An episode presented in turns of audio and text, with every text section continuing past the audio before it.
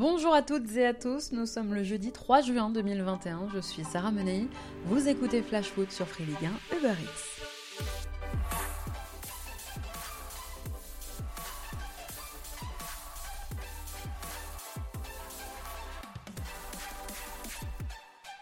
Des débuts parfaits, les Bleus ont entamé comme il se doit leur préparation à l'Euro en dominant hier soir le Pays de Galles. Score final 3-0 pour l'équipe de France qui a dominé des Gallois réduits à 10 dès la demi-heure de jeu. Pas de grands enseignements à tirer de cette rencontre, si ce n'est que les Bleus ont ajouté la manière au résultat et que le trio Benzema, Griezmann, Mbappé promet. D'ailleurs, pour son grand retour en bleu, Karim Benzema a beaucoup tenté hier soir. D'abord de la tête, il a manqué ensuite un penalty et l'une de ses frappes a trouvé le poteau de Ward, mais précieux avec et sans ballon, l'attaquant du Real Madrid aura surtout su éclairer le jeu des Bleus à plusieurs reprises. Orientation, conservation du ballon, fixation, tentative, c'est ce qu'on appelle un retour réussi. Très bon match. Euh, on vient d'une semaine où on a bien travaillé physiquement. On, vient presque tous de terminer une, grosse saison en club. Et euh, je pense qu'on a fait des, très belles choses ce soir et surtout on a gagné avec la manière. Ouais, un petit peu frustrant pour toi ou pas? Frustrant, euh, j'aurais aimé marquer aussi, mais bon après le foot c'est comme ça. Des fois tu marques, des fois tu marques pas, mais l'essentiel c'est qu'on ait gagné et on est toujours dans la, dans la préparation. C'est quoi tes sensations avec le maillot quand tu es revenu? Ah bah, Fierté, euh, joie et pouvoir enfin montrer ce que je, peux, euh, ce que je pouvais apporter sur, euh, sur le terrain. Et je pense que voilà, ce soir j'ai joué libéré comme, On notera aussi hier soir la première réussite de Jules Koundé en bleu. C'était l'autre surprise de la liste de Didier Deschamps. Entré en jeu en seconde période au poste d'arrière droit, en lieu et place de Benjamin Pavard, l'ancien Bordelais a montré de belles choses. Il était notamment hier soir à l'origine du troisième but français inscrit par Ousmane Dembélé. Alors avant de rencontrer l'Allemagne le 15 juin, les Bleus se sont offerts une mise en jambe convaincante. Prochain rendez-vous mardi au Stade de France face à la Bulgarie pour le deuxième et dernier match de préparation.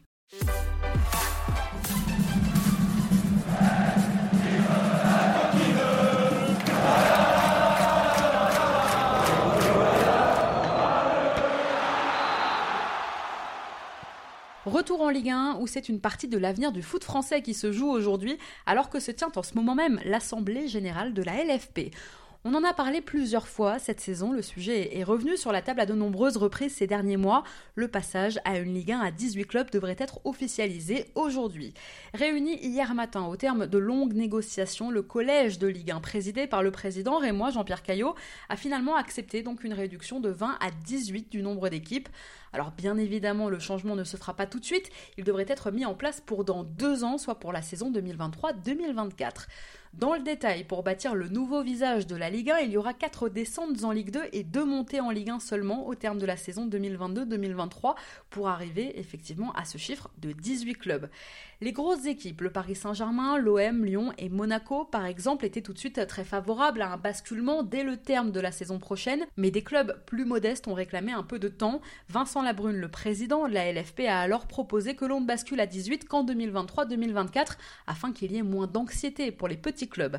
Alors une Ligue 1 à 18 clubs, sachez que ce fut déjà le cas entre 1997 et 2002. À l'époque, le format avait donné 5 saisons plutôt réussies avec le couronnement de 5 équipes différentes en 5 ans, mais avec aussi de meilleurs résultats pour nos clubs français en Coupe d'Europe. Mais bon, la vérité d'hier n'est évidemment pas celle d'aujourd'hui.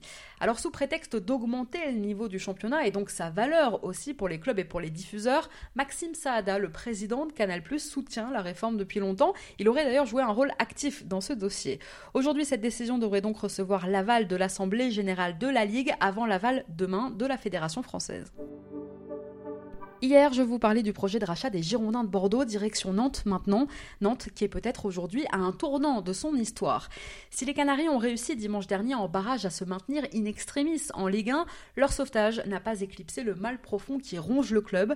Le président Valdemar Kita, à la tête du FC Nantes depuis 14 ans maintenant, est de plus en plus isolé et de nombreux supporters réclament depuis longtemps déjà son départ. Alors en attendant que Valdemar Kita ne se décide à vendre le club, un groupe d'investisseurs locaux dont plusieurs partenaires partenaires et sponsors des Canaries, qui se sont baptisés le collectif nantais, vont présenter demain leur projet de reprise du club. Le groupe entend proposer, je le cite, un système inédit de financement participatif pour accompagner les premiers investisseurs et préparer l'avenir en sortant des schémas traditionnels, un ancrage du club avec les acteurs de son territoire. Supporters, sponsors, entreprises, clubs amateurs et élus. Une sorte de système de socios finalement, avec une entrée au capital de certains membres, aux côtés quand même d'un actionnaire majoritaire. Le communiqué du collectif nantais précise qu'une collecte de fonds sera lancée dans le courant du mois de juin, fixant le ticket d'entrée à 100 000 euros sans limite d'investissement. Selon West France, cette initiative, préparée déjà depuis le mois de janvier, est portée par Philippe Plantive, patron de Proginov. C'est une entreprise éditrice de logiciels qui figure parmi les sponsors principaux du FC Nantes actuellement. West France précise aujourd'hui que Plantive s'est rapproché de Michael Landreau, l'ancien gardien du FC Nantes, pour tout le volet sportif du projet de reprise. Une conférence de presse est prévue demain pour présenter ce fameux projet. Allez, on passe à notre déclat du jour. Elle est signée Paul Mitchell.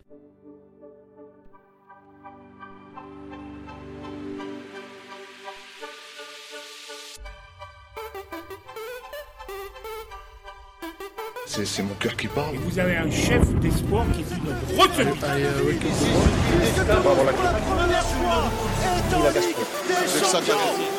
Il est le directeur sportif de l'AS Monaco depuis un an maintenant. L'anglais Paul Mitchell, ancien responsable du recrutement du groupe Red Bull, a, avec Niko Kovac, posé les bases sur le rocher.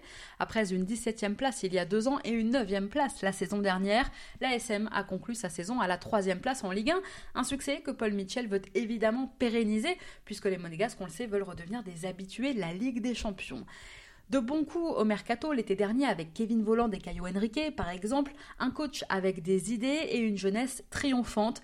Grâce à ça, le club a retrouvé de l'ambition et de l'allant, et Paul Mitchell, évidemment, n'y est pas totalement étranger. Dans un entretien accordé aujourd'hui au journal L'équipe, le directeur sportif monégasque n'a ni caché le processus du recrutement d'un joueur à Monaco, ni caché son admiration pour Kovac. Je le cite, on a un gros soutien du président qui est ambitieux. Recruter, c'est comme acheter une maison. Pour une maison, vous vérifiez plein de choses. Pour un joueur, c'est pareil. Il y a de nombreux points de contrôle sur leur qualité. On crée des dossiers, on les compare, on utilise la data, on vérifie tout ce qu'on peut. Ce que j'adore chez Nico c'est qu'il a l'état d'esprit de quelqu'un qui veut toujours grandir. C'est un homme d'une très grande intégrité qui colle à ce que l'on veut. Avec une telle implication, la question de l'entraîneur ne se pose pas. Voilà ce qu'a donc déclaré aujourd'hui Paul Mitchell. Autre déclat aujourd'hui, celle de Kylian Mbappé, interrogé par le magazine américain Esquire. L'attaquant du Paris Saint-Germain s'est notamment exprimé sur le niveau de la Ligue 1. Je le cite La France n'est pas le meilleur championnat du monde, mais c'est aussi ma responsabilité en tant que joueur phare d'aider la Ligue 1 à grandir. Bon, du coup, Kylian, tu restes Tu vois pas s'il sourit ou pas là Il sourit ou pas? Non.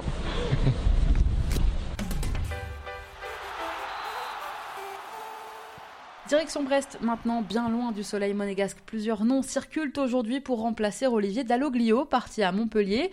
Le club breton lui cherche évidemment activement un successeur.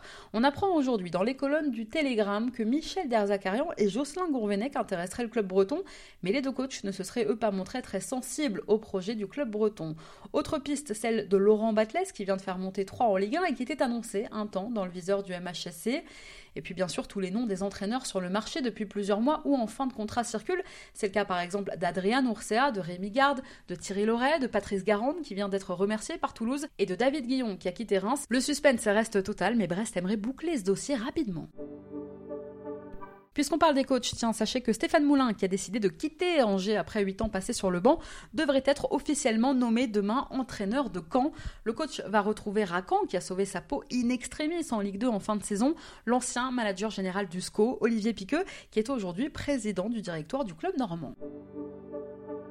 Direction le voisin Lorienté maintenant, où les joueurs ont visiblement décidé de régler leur compte. Après Adrian Gribic, c'est Andrea Gravillon qui en veut visiblement à Christophe Pellissier.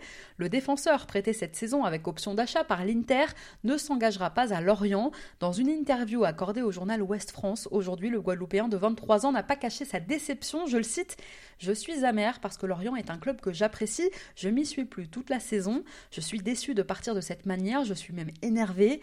J'ai su soulever le groupe quand il fallait le alors que ce n'était pas forcément à moi de prendre des initiatives. Donc finir une saison sur le banc après tout ce que j'ai fait, c'était une déception parce que j'ai donné beaucoup pour ce club et cela ne m'a pas forcément donné envie de rester la saison prochaine.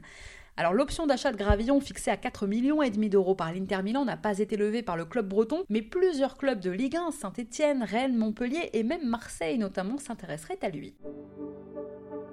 Dernière info dans ce flash foot du jour, sachez que la FIFA a infligé une amende au Paris Saint-Germain pour avoir accepté une clause interdite dans le cadre du transfert de Mauro Icardi. Paris est condamné aujourd'hui par la FIFA à payer 10 000 francs suisses, soit environ 9 000 euros. Lorsque le club a acheté l'attaquant argentin 50 millions d'euros l'été dernier à l'Inter, il a accepté de devoir verser 15 millions d'euros supplémentaires au club milanais en cas de transfert du joueur vers la Serie A au cours du prochain mercato. Problème, l'article 18 bis du règlement du statut et du transfert des joueurs de la FIFA interdit l'influence d'une tierce personne sur les clubs. Et oui, aucun club ne peut signer de contrat qui altère l'indépendance ou la politique d'un club. Le PSG a donc été sanctionné aujourd'hui. Merci à tous d'avoir été avec nous. C'était Sarah Menei. Vous écoutiez Flash Foot sur Free Ligue 1 Uber Eats. Demain, on parlera d'un promu. Clermont, on parlera aussi des droits télé. Où en est-on de l'appel d'offres sur la Ligue 1 On en parle dans Flash Foot demain. Passez en attendant une très belle soirée.